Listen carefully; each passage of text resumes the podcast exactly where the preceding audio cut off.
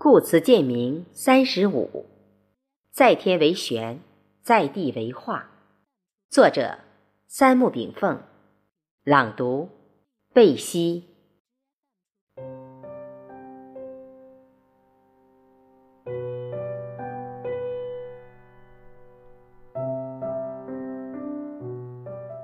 天下大事往来，在于通达其理。若心有灵犀一点通，则万物之理皆入通。老子在《道德经》首文便言：“道可道，非常道。”天道之深奥，在于其无中生有玄妙莫测；地道之深奥，在于其厚德以载化生万物。宇宙之道，就是变异之道。一切事物永远处于变化发展之中，而不执于物，而生其心，便是道心。《金刚经》曰：“不执色声香味触法而生其心，此心就是佛心。”由之可见，道心与佛心其实无二无别。《黄帝内经》言：“夫五运阴阳者。”天地之道也，万物之纲纪，变化之父母，生杀之本始，神明之佛也，可不通乎？故物生谓之化，物极谓之变，阴阳不测谓之神，神用无方谓之圣。夫变化之谓用也。在天为玄，在人为道，在地为化。玄生神，道生智，化生五味。神在天为风，在地为木；在天为热，在地为火；在天为湿，在地为土；在天为燥，在地为金；在天为寒，在地为水。故。在天为气，在地成形，形气相感而化生万物矣。然天地者，万物之上下也；左右者，阴阳道路也；水火者，阴阳之征兆也；金木者，生成之终始也。气有多少，形有盛衰，上下相照。而损益彰矣。上文对五行之变进行了定性，万物之生不过是阴阳之化、五行之运而已。从子时起至早晨五至七点为卯时，大肠经当令。《黄帝内经》言：“大肠者，传道之官，变化出焉。”大肠。是人体水谷残物的排泄通道，消化、吸引、经入、燥干等功能都发生于大肠之内，故曰变化出焉。大肠经又称手阳明大肠经，其经脉发源于食指处，沿手臂外缘进入胸中，属于大肠，络于肺，主之向上经缩骨洼处。由向下支持走向脸部，在鼻翼两侧的迎香穴处，与足阳明胃经相接。这里我解释一下，什么是阳明，以及阳明与少阳、太阳之间的关系。根据一年十二月节气之变化，阴历春一二月，天地阳气方开。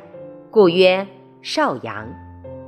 春夏之交三四月，天地由少阳向太阳转移，双阳中会，故曰阳明。阳明之时，属于阳气将极、阴气将尽之时。夏五六月，阳气列外，一阴内生，故曰太阳。秋七八月，阳气渐练，阴气渐长，故曰少阳。秋冬之交九十月，由少阴向太阴过渡，天地一派阴霾之气，阳气将尽，故故曰厥阴。冬十一、十二两月，寒气逼人，寒阴蒙地，一阳内生，故曰太阴。从少阳到太阴，阴阳在动态中始终保持着平衡之美，这是身体健康的根本性标志。只要人体内气阴阳平衡，我们食入的水谷精微，才能该消化的消化。该吸收的吸收，该蒸发的蒸发，该排泄的就排泄，在适当的运动中，多余的脂肪就会气化掉。其实，人体的脂肪就是因气虚而未化掉的垃圾。养生之理其实非常简单，就是围绕气血平衡进行辩证，虚补实泻，寒则温之，热则凉之。阳盛则阴平，阴盛则阳平，犹如自行车杂技，其优美和谐的姿态，只要在节律的运动中，才能达到结构完美。我们的身体时时刻刻都处于自我调理状态中，大肠为传道之官，将我们食入的水谷输送、消化、吸收。起残余，然后排泄。大肠分为结肠和直肠两部分，与肺相表里。大肠的运动靠肺气来推动，所以最佳排泄时机为大肠经当令之时。在人体十一脏腑中，五脏气血越实越好，而六腑则越静越虚越好。大肠是人体消化系统的重要组成部分，因处于消化系统的末端，往往被人忽视。大肠主精，参与水液循环。什么是精？精就是吸收水分，像过滤网，从大肠中过路的水液，通过大肠网壁渗入毛细血管中。为血液提供水分，这个过程也叫造化过程。